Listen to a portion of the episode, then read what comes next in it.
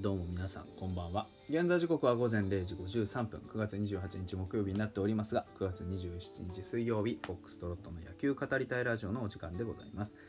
皆さん今宵もよろしくお願いいたします。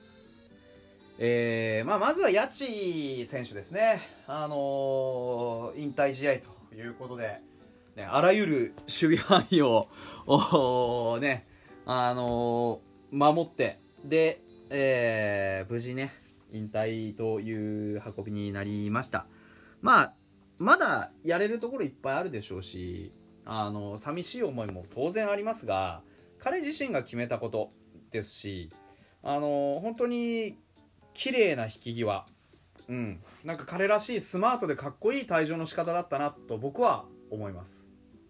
あの飛行機乗ってたんでねなかなかあのセレモニーをチェックすることはできなかったんですけどまあいろんな記事を見るにねあの憧れの宮本さんからのノックがあったとかそういうねすごく素敵なエピソードがちょくちょく挟まっていたので本当に良かったなと思いました。あのできれば勝ってほしかったんですけど。ねまああのそれは来年ねうちのあの選手たちがどういうふうに成長するかっていうことをねまああの新庄監督にはこう期待をしながらねうん。あのいたいなというふうに思っております。うんまあね。自然とあくびしましたけど。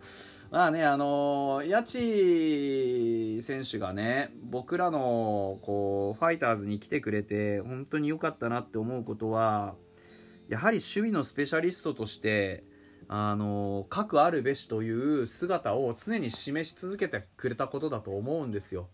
やはり人柄もそうですし彼が今ねあの、ファイターズでえー引退を選んでくれたっていうことについてもそうですし本当にあのナイスガイだなと思いますしね。で去年なんかはねあの打率もそこそこ残したりして非常に頼りになりました。で通算でねそんなにヒットを打ったり打点を稼いだりっていう選手じゃもちろんなかったですけどでもあのところどころでね本当にこういいね今日だってね先制のタイムリー非常にいい場面でね回ってきて、えーきっちりね彼らしくセンター前にこうふわっと浮かせてねあれが技術力だなと思いましたしやっぱりベテランであるがゆえのね、あのーああいうこうなんていうでしょう場面の見極めの良さだったり落ち着き払ったあ感じだったりっていうのは本当に、あのー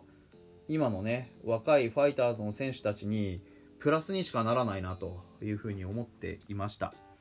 えー反面ねやっぱりこうレギュラーを取る取らないっていう意味ではなかなかちょっとレギュラーっていうところまではねあの年齢がどうこうっていうよりもどうしてもそのなんていうんですかあまあ長打がねこうボンボン飛び出るっていうタイプでももちろんないですしあのー守備でね考えたらやっぱりあのベンチに置いておきたい選手なんですよね。うん、内野であればどこでも守れてしかも、あの非常に硬い、ね、堅守。でショートもセカンドっていうショートセカンドっていうねうちの、まあ、今でもウィークポイントですよ。そういったところをカバーできてなお、あのあまりある守備力を持ってチームに貢献してくれる。谷地の守備でねどれだけのこうなんだろうこうピンチをね積んできたことかっていうことを考えたら本当にあのうちにとってその守備力っていうのはプラスでしかなかったし、あのなんだったらねまだまだ多分この今いるファイターズの選手の中でも誰よりもうまいと思うんですよ。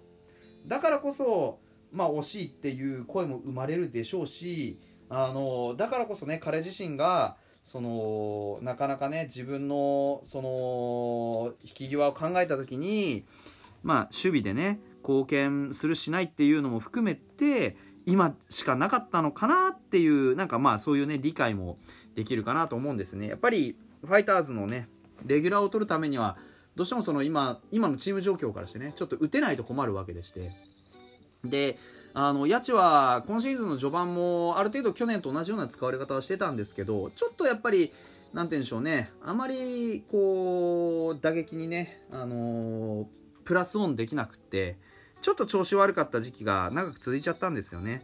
うん、そういうのもあって少しずつちょっと出番が減ってしまってであの前々からあ彼自身がね考えていた通りそういう、まあ、決断になってしまったという話でした。あのー、本当にお疲れ様でしたし、あの、彼がね、えー、残してくれたもの、そして、この後どうするかっていうのも含めてね、もしかしたらうちの、あの、コーチになってくれるのかっていうのも含めてね、あの、まあ、もしかしたら古巣ヤクルトのね、コーチになるかもしれないですし、分かりませんけど、なんか、いろんなね、あのー、いいところをね、持ってる選手ですので、ぜひね、第2の野球人生にも、あの、幸が多いことを、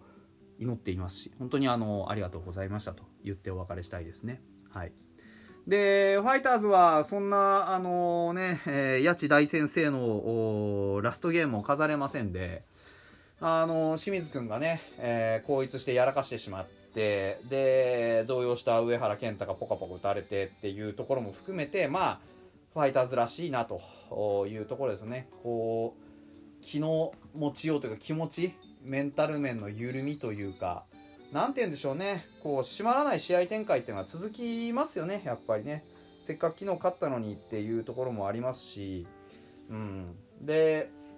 新庄監督の続投も発表されました。で当然規定路線だったと思うんですそもそもね単年契約って言ってましたけどまあ事実上の複数年3年ぐらいはやるだろうなっていう感じなんですよ。新庄監督みたいなあのね劇薬のあの監督を持ってきてね1年だけ使いました。はいおしまいですっていう使い方はあの誰の得にもならないので。うん。なんでまあ本当の意味で来年がね、えー、最終年になるんじゃないかなというふうに、まあ、最終年になるかどうかも含めて進化をこう試されるというかね進化っていう真の価値ですね。をあの問われる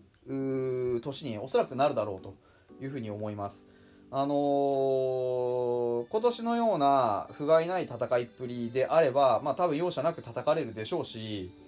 ね、いつまでも3年もやってね、また最下位ですっていう結果があの生まれた場合にはもう当然ですけど、ね、いられないと思いますし。うん。あのー、土台作り土台作りっていうのは土台作りって大事なんですよ。大事ですよ。もちろん。ですけど、やっぱり土台作りの中にも進歩と進化とそれから結果を積み重ねていただかないとねやっぱり我々も何を信じていいのか分からなくなってしまいますので今年もうちょっといいところまでいけてればもう少しポジティブにあの信用できたと思うんですけどなかなかね今年の感じ見ても選手がまだまだ追いついてきてないなっていう新庄監督のやりたいこと各コーチの指示してることですとか意図してることっていうことに対する答えの出し方っていうのは弱いなというふうに思います。あのー、やっぱりね、伏見トライも意味深なこと言ってました。あのファイターズの選手は確かに若いと。でも、若いっていうことに逃げていたら何も変わらないし、意味がないと。うん。あの、それを言うんだったらオリックスの選手たちだって若いじゃないかと。結果残してるじゃないかと。なんで自分らにはできないんだと。いうところに、まだまだ甘さがあるんだろうなというふうには思います。まだまだ子供なんですね。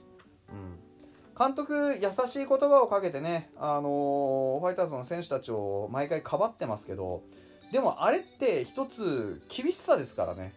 うん、いつまでもそういう風に甘い言葉をかけてもらえるからといって、それにおもねってね、そういうレベルの努力しかしないのであれば、やっぱり容赦なく、こう、切られるわけですよ。それは、あの、ファイターズ球団に対してもそうですし、あの、新庄監督にもそうです。例えばですけどねこの間あのタミヤユアが盗塁めっちゃ刺しましたよね。でタミヤユア全くバッティング正直ピンときてないじゃないですか、うん、でもあの2試合ね先発してで盗塁何度もこう刺してっていうシーン作って見せ場作りましたよね。ああいう貢献があったからタミヤユアに1本ホームランを打つだけのチャンスが与えられたわけですよ。ですけど中島拓也はね翻って、えー、バッティングでねある程度そのタイムリーだったりとかヒットだったりっていう結果を残していたにもかかわらず守備でねあの数字に残らないエラーを犯してしまったがゆえにバチッと交代させられましたよね。僕はああいうところが新庄監督の言葉にしない態度の厳しさだと思いますよ、うん、だから今日だってねあの中島拓也ダイソーとサードの守備だったりとかね、あの、ありましたけど、あと、清水はね、今日、まあ、やらかしましたけど、一応ね、あの、2試合は多分確実に使うって感じだったと思うんですけどね。うん。っていうのもあったりとか、